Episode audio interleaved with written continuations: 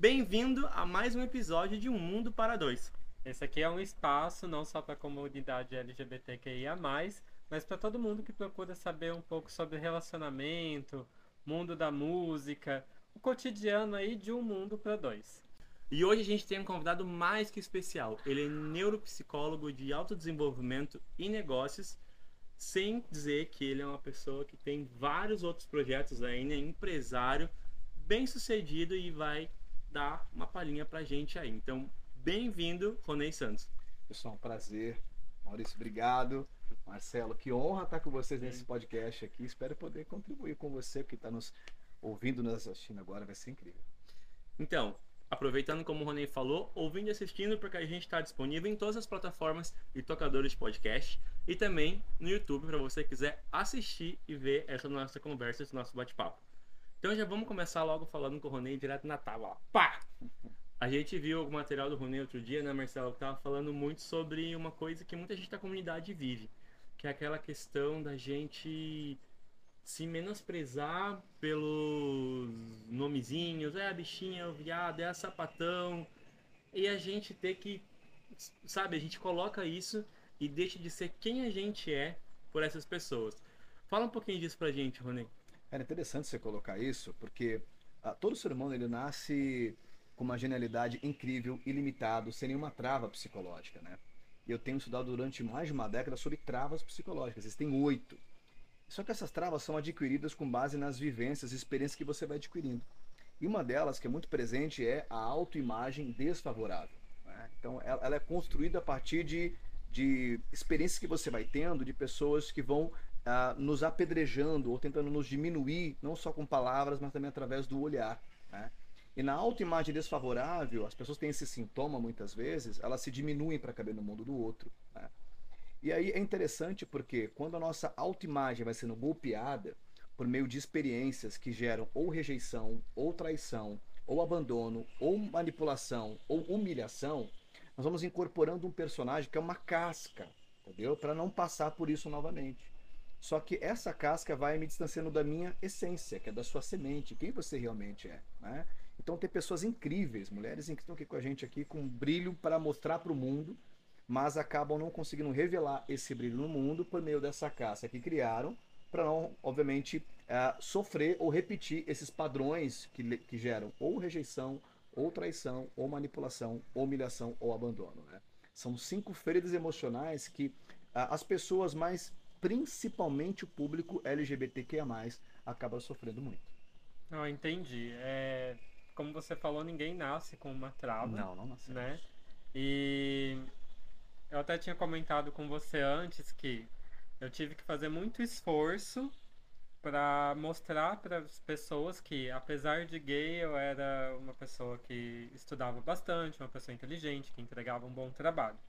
E então que nessas situações, além da autoimagem, que tipo de trava pode ser criada na nossa cabeça que acaba travando a gente em certos Legal. Pontos? Assim, é legal contextualizar para quem está nos acompanhando as travas que existem, né? Sim. Então, a primeira trava que tem é a crença limitante. É aquela ideia a respeito de alguma coisa ou de alguém que te limita. Então, você tem uma crença limitante em relação a você, em relação às pessoas, ao mercado, a dinheiro e assim por diante. Então, assim, mas uma crença que pega muito é a crença limitante em relação a si mesmo. Aparece na expressão como eu sou. Então, eu sou isso, eu sou aquilo, né? Que é exatamente o que a gente chama a permanência do eu. Eu sou isso e acabou. A segunda trava psicológica é a mentalidade fixa, aquele jeito fixo de pensar, uh, muito ligado à autopiedade, à vitimização, à terceirização da culpa, né? Na mentalidade fixa, uh, quem tem que se adaptar a nós ou ao, ao, a gente é sempre o ambiente, é sempre o outro, né? A gente falta, falta resiliência na mentalidade fixa. A terceira trava é a falta de clareza mental. A quarta trava é o diálogo interno disfuncional, cheio de autocobrança, de criticidade. A quinta trava é a autoimagem desfavorável. A sexta é a estratégia equivocada. A sétima trava é o perfeccionismo, né, que é muito presente nas pessoas. E a oitava é estados emocionais.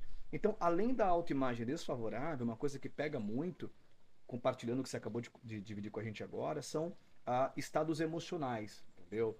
Ah, os estados emocionais, nesse contexto, são afetados vai gerando muito medo, medo de, de me revelar, de compartilhar o que eu penso, o que eu acho, de, de me manifestar quem realmente eu sou, entendeu? Você vai criando um certo medo nesse contexto. Então você acaba sendo travado ali pelo estado emocional do medo. Mas também aparece uma outra trava que é o perfeccionismo, que é o perfeccionismo é, socialmente prescrito, aonde me torno muito refém da opinião pública, tá? E deixo de compartilhar. Pô, tem casais incríveis, por exemplo. Às vezes eu, eu vejo casais, uma vez um casal maravilhoso que eu conheci, e a gente estava caminhando e eu falei, por que vocês não estão andando de mão dada? Ah, não, vocês não estão casados, não estão juntos? E aí, qual é o problema?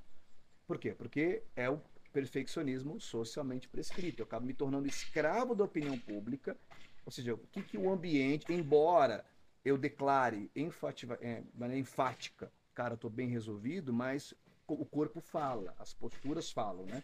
E, o so, e, o, e, esse perfeccionismo socialmente prescrito é uma trava que me impede, cara, de ser livre, sacou? De me libertar da opinião pública, de curtir mesmo, tá?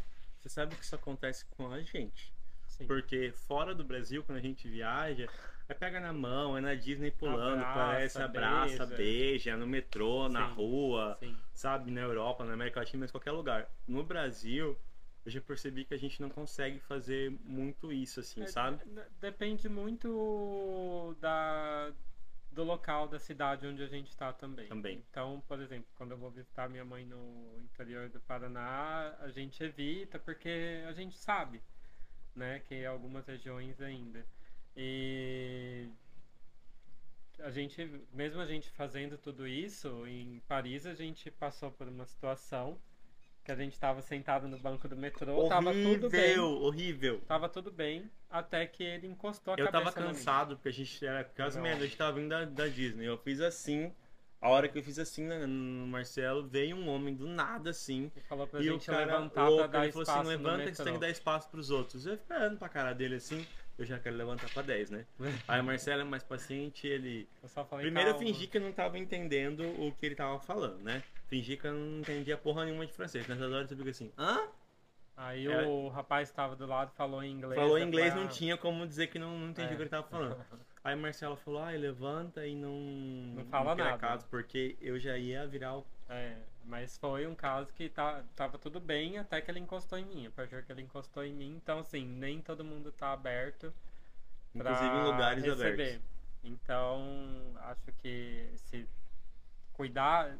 Eu não sei nem se é uma trava ou se é um autocuidado. Entendeu? Porque você fica em estado Ou de alerta. Uma, uma trava algum... que vem pelo excesso do autocuidado é. também, às é, vezes. É, é, que, na verdade, a, a sociedade ela tem uma trava psicológica que é a da mentalidade fixa. Entendeu? Tá Sim. fixo de pensar. Sim. Então, quem tem que se adaptar a eles somos nós, a sociedade diz. Sacou? Então, uh, e toda vez que você muda um padrão, o que acontece? Uh, toda mudança é desconfortável. Então, quando você muda o seu padrão, consequentemente, você me influencia também a mudar o meu padrão. Um exemplo, você chega numa família, você na sua casa, ninguém, vamos supor que ninguém gosta de comer muito, treinar, fazer, fazer esporte, aí você começa a fazer uma dieta, essas coisas. Você, você mudou o padrão. Quando você muda o seu padrão, você muda o padrão do meio. Só que a pessoa de mentalidade fixa, ela, ela cria uma resistência muito grande em mudar o padrão dela. É uhum. você que tem que se adaptar ao mundo dela, entendeu? É você que tem que se diminuir para caber no mundo dela, no quintal dela. O problema é que a maioria das pessoas não evoluíram. Então, quando pessoas que evoluíram, vai como vocês, ou a gente se diminui para caber no mundo de homens, crianças, na verdade, travestidas de homens maduros, que são crianças travestidas de homens maduros, mas não são nada. Então, a gente que é uma pessoa evoluída tem que se diminuir para caber no mundo de crianças, cara. Então, esse cara que agiu dessa maneira é uma criança, mas num corpo de um adulto, mas é uma criança, tá? É, e, é, e, cara, e, outra coisa interessante é que uma das motivações universais é a busca por pertencimento. Todos nós queremos pertencer, né? É, só que quando você começa, você pega na mão e começa a caminhar junto, por exemplo, você está começando a quebrar o padrão, o padrão do meio. E outra legal, você está inspirando outras pessoas que estão ali dentro também, esperando alguém tomar essa postura de liderança dianteira, porque o exemplo arrasta, para também começar a se incorporar. Entendeu? Então, assim, a única maneira de você quebrar esse status quo e esse padrão estabelecido, cara, é as pessoas se posicionando nesse sentido, entendeu? É, a gente que casou faz pouco tempo e a gente fez cerimônia, né? Fez festa, fez cerimônia, fez tudo. E a gente ouviu de algumas pessoas, né, que falam assim, ah, eu nunca choro em casamento e tal, mas no seu casamento eu não conseguia parar de chorar porque eu me sentia representada. Exatamente. Né? Foi uma coisa bem legal, porque assim, a gente não, não faz militância, assim, como a Marcelo é. fala, sabe? É, porque eu acho que nem precisa disso, porque é uma coisa que tem que ser natural, não é uma coisa que tem que ser assim, ai, tem que fazer militância. Pra mim isso é, é uma coisa meio. que tinha que ser natural na sociedade, entendeu? Então, assim, a gente fez o casamento, assim, lindo como a gente queria. E até pessoas que não são homossexuais, que não são do meio LGBTQIA+, que não vivem no meio. Tinha família Choraram, tinha, família tradicional brasileira. a que a gente fala hétera, rica e branca, nada na sociedade. Sim, Tava lá chorando no nosso casamento. Eu disse assim, cara, eu achei lindo porque eu nunca vi um casamento tão emocionante na minha vida. Foi. Então, assim, essas coisas dão um. Acho que dá uma, uma inspiração pra gente falar, não, continua aí que o negócio é. não é tão ruim assim. Perfeito. É, e Ronei, como que. Se você estiver gostando desse conteúdo, que eu tenho certeza que está gostando, já segue a gente em todas as plataformas digitais, hein? Um Mundo para Dois, lembrando que o um é escrito e o dois é numeral em todas as plataformas digitais e também nas redes sociais. Aqui no YouTube também, segue a gente, você que está assistindo a gente pelo YouTube, marque o sininho para você ter mais ideias e mais informações dos conteúdos legais que a gente traz para você toda semana. Ney, a gente tem a sociedade, igual a gente explicou agora, que a gente passou por algumas situações. E nós temos nós que ficamos com as travas, né? Que foram travas colocadas. Isso. Como que a gente faz, é, por exemplo, eu para tirar uma trava minha que foi uhum. colocada e não voltar para essa posição quando a sociedade fala assim, você não pode ser desse jeito. Tá, Como que eu... Muito bom. Né? Muito boa pergunta. Uh, um ponto muito importante é, para você trabalhar a autoimagem desfavorável, que é uma trava, gostaria de trabalhar um pouquinho ela com vocês aqui agora, o caminho para você desenvolver autoconfiança é o autoconhecimento. Você não pode confiar em quem você não conhece. É? Uhum.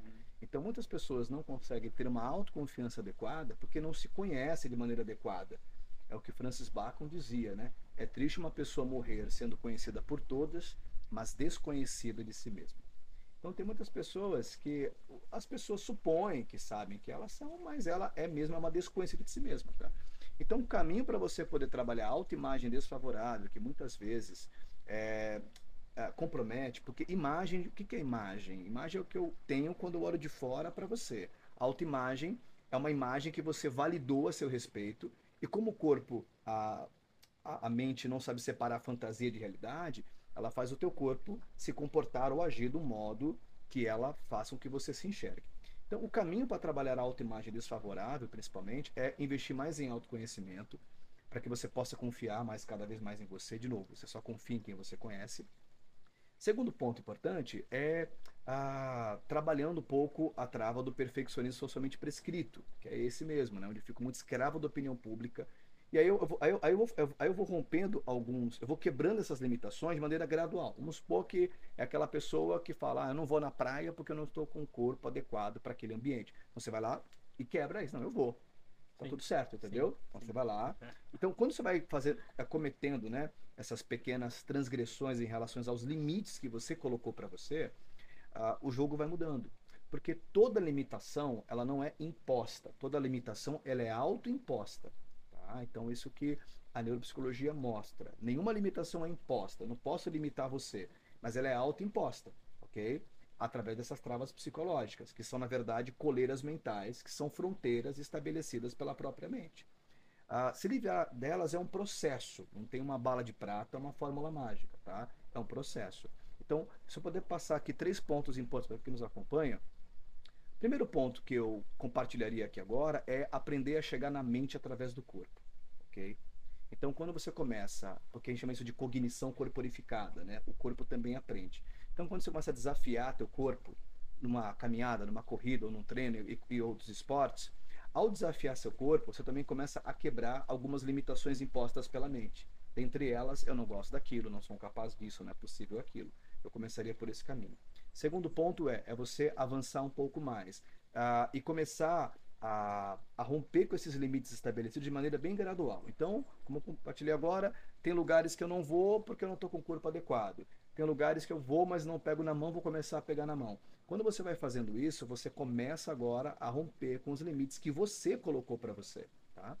E, de novo, ao fazer isso, gente, o exemplo arrasta. Ao fazer, você começar a contagiar, porque tem muita gente à nossa volta esperando que alguém se posicione, entendeu? E assuma a sua verdade, né? Porque essa é a sua verdade. E quando você se posiciona e paga o preço por essa verdade, você começa a contagiar muitas pessoas que só aguardavam alguém fazer isso, tá? Ah, e vai ganhando cada vez mais força, tá? E vai ganhar, assim, não que já não tenha, mas vai ganhando cada vez mais força. Tá? A gente precisa criar pequenos movimentos. Pequenos movimentos, isso. Para que as coisas aconteçam naturalmente. É, Maurício mesmo, quando, quando eu conheci ele, ele não queria colocar nenhuma foto, nada no perfil. E eu sou uma pessoa que já vem aí a... Não, peraí. Não, peraí. Não é assim também. Há um tempo, né? Fala, é, tipo, de outros relacionamentos, colocava foto. né, Eu nunca me fechei para isso, né? Porque eu passei por um longo processo. E... Mas é que eu sou diferente, porque é o que o Ronê ainda, ainda É. falou e explicou, não lembro qual que é a trava, mas eu, desde que eu tenho 18 anos, eu sou ligado em televisão, já tive programa na Rede Record, na TV Transamérica, na Band, e tenho meu perfil de digital influencer, que muita gente que está aqui assistindo É. isso agora veio por lá. Então, é uma capa que a gente cria para a sociedade. é, por exemplo, que se eu estou usando uma Gucci, uma Louis Vuitton, uma Fendi, eu tô escondido atrás, eu tô seguro atrás disso, porque eu tô num, num nível social que me protege, entendeu? Porque hoje, se você olhar, é, a grande maioria, digo, do, das pessoas que ingressam em universidades, isso é comprovado, são homossexuais. Por quê?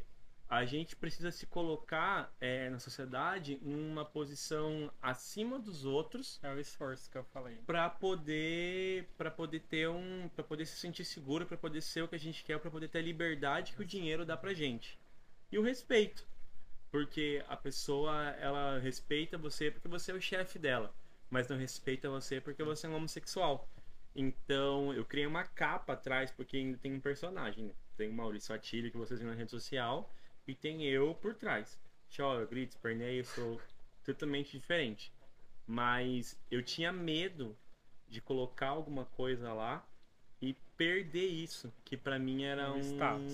não era nem só um status, é um lugar onde eu era ouvido, eu tinha voz e tenho, né? Então, essa que era a diferença. Eu demorei pra colocar na cabeça assim, não. Tanto que quando eu comecei a colocar foto com o Marcelo, coloquei vídeo de casamento, eu perdi que 5, 10 mil seguidores? 5 mil. 5 mil seguidores, mas também depois vem mais uns 7. Então, é uma coisa assim. É que, na verdade, como eu te falei, é aquela coisa, né? Não é sobre quantas pessoas seguem você, cara. É sobre quantas pessoas vão parar para te ouvir, entendeu? E as pessoas param para ouvir pessoas que têm verdade. E tem quem tem verdade está tá conectado com a sua essência, com aquilo que acredita, entendeu? Então, se eu acredito nisso, eu tenho que atrair pessoas que acreditam naquilo que eu acredito, tá? E é essa audiência que será atraída cada vez mais daqui para frente. Quem acredita naquilo que você acredita, né? E, e o jogo vai mudar completamente. Porque quando você começa a se posicionar e defender a tua verdade, o que você acredita, tem muita gente que acredita nisso, que está aberto, tá?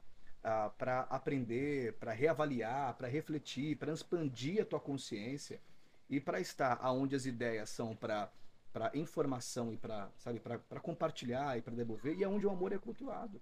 A gente está aqui agora porque o amor é cultuado aqui. Esse é o jogo. É isso aí. Gente, inclusive, se vocês estão gostando do meu papo aqui, do Marcelo e do Ronei, segue ele nas redes sociais. Inclusive, ele também tem um podcast muito legal, chama de Striving 8, onde ele está numa série agora que ele está trazendo as oito travas da mente. Então, você que achou legal isso e você quer se destravar, vai lá, se liga no Destraving 8 e também as redes sociais dele que ele vai passar para vocês agora, porque eu tenho certeza que vocês vão gostar muito do conteúdo que ele faz.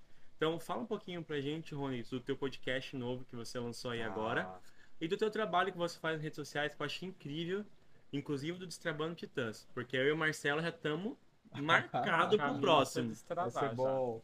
Pessoal, olha, é, eu, eu, eu acredito que existem muitas pessoas com muito potencial e pouco resultado, né?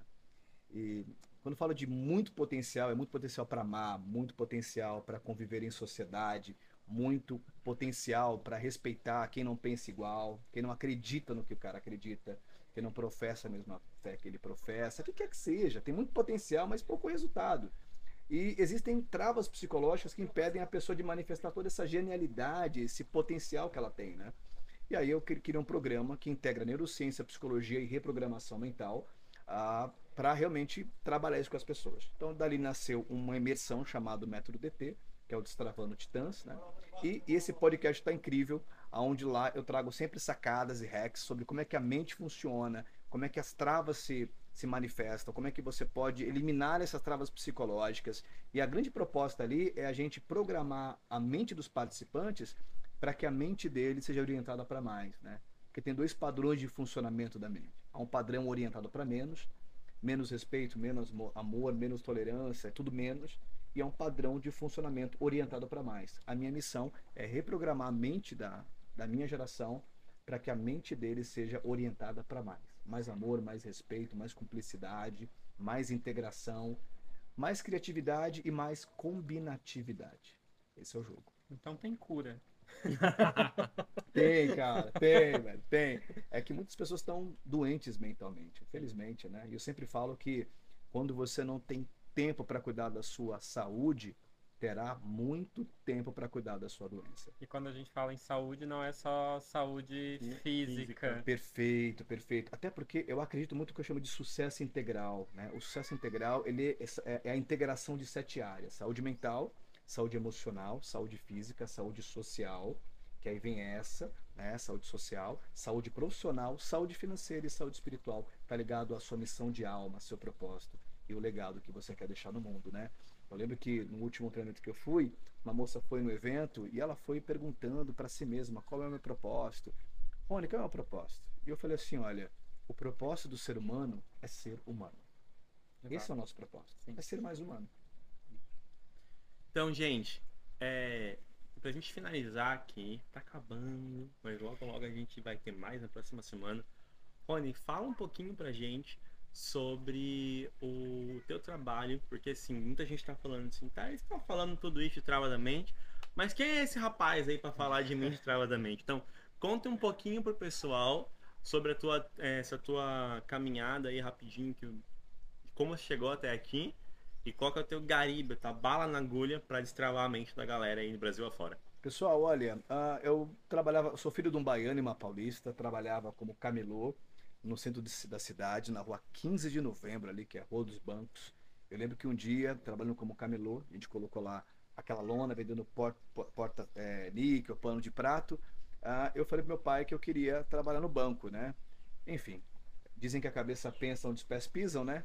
E o Schopenhauer dizia que o homem toma os limites do seu campo de visão como os limites do mundo.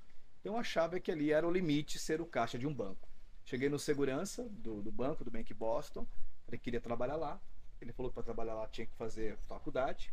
Um colega meu trabalhava na Casa Bahia, lá em São Caetano, e eu soube que se eu fosse trabalhar lá, eles pagavam a faculdade 60% aproximadamente. Mandei vários currículos, e aí um deles acabou me chamando.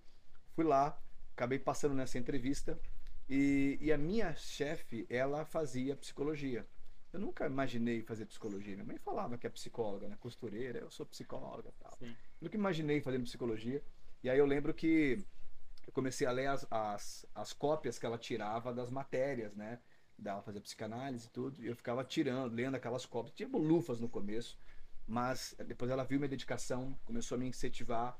E aí eu fiz vestibular na Unixul, acabei passando no vestibular e ingressei na, no curso de psicologia, me dediquei pra caramba ali. Aí dali comecei a criar uma paixão muito grande, né? É uma frase de uma, que fala o seguinte, que conhecer a si mesmo é conhecer a Deus, né? Fui conhecendo a mim mesmo, fui expandindo, criando uma curiosidade absurda por me conhecer, por me entender. Eu sempre falo, né? Se você quiser mudar alguém, mude a si mesmo. Quiser controlar, controle seus pensamentos. E se for querer julgar, julgue suas intenções. Entendeu? São três coisas que você está habilitado a fazer. Quer julgar, julgue suas intenções. Do porquê falar o que falar, do que como. Entendeu? Julgue suas intenções. Você agora julgar o outro, né? Não nossas intenções. E dali foi uma paixão muito grande, porque uma frase que eu vi na, na faculdade foi: melhor do que conhecer o mundo que você está é entender mais sobre o mundo que você é. E quanto mais eu entendi esse mundo que eu sou, mais me apaixonava e não parei. Dali eu fiz a gradu, graduação em psicologia, depois eu fiz especialização em psicologia clínica, depois pós em psicologia organizacional, depois outra pós em neuropsicologia, MBA em psicologia de negócios, e não fui parando mais, até que eu comecei a acompanhar desde grandes marcas como PicPay, Sabesp, Sennheiser, uh, e, ou, grandes marcas. Depois fiz um trabalho muito bacana para artistas como Rodriguinho, Gabi, entre outros, para clubes de futebol, sem parar. E como o Atílio falou, qual é a minha bala na agulha, né? Peguei toda essa, essa bagagem, porque eu trabalhei como neuromentor, que é a neurociência aplicada à mentoria, com todos eles, e transformei isso num conteúdo, numa imersão no day training de um dia, aonde ele está desenhado, onde nesse dia eu trabalho as oito travas da mente e com uma ferramenta e material, onde a pessoa identifica aquela trava e sai com uma ferramenta prática para poder realmente eliminar ela durante todo um processo, onde eu acompanho essa pessoa após esse um dia de treinamento. Então é isso aí, galera. Se você quiser saber mais sobre o Ronei, o Instagram dele é Ronei Santos Oficial. Corre lá e segue ele. Também tem a Destravadores, que é uma das empresas do Rony. E mais que uma empresa, é um movimento, inclusive, onde a gente está inserido, né? A gente também tem uns conteúdos bem legais para você que quiser ver lá sobre posicionamento, imagem e marketing. Então, a gente vai ficando por aqui hoje. Obrigado por ter acompanhado a gente em mais um Um Mundo para Dois. Não esquece de mandar esse, esse vídeo aqui para alguém que você acha interessante de repente está com a mente travada para poder ver isso e a gente se vê no próximo episódio, né? Eu vou deixar o Ronei fechar porque a gente se encontra onde? Gente, a gente se encontra no topo. É isso. É isso. Valeu.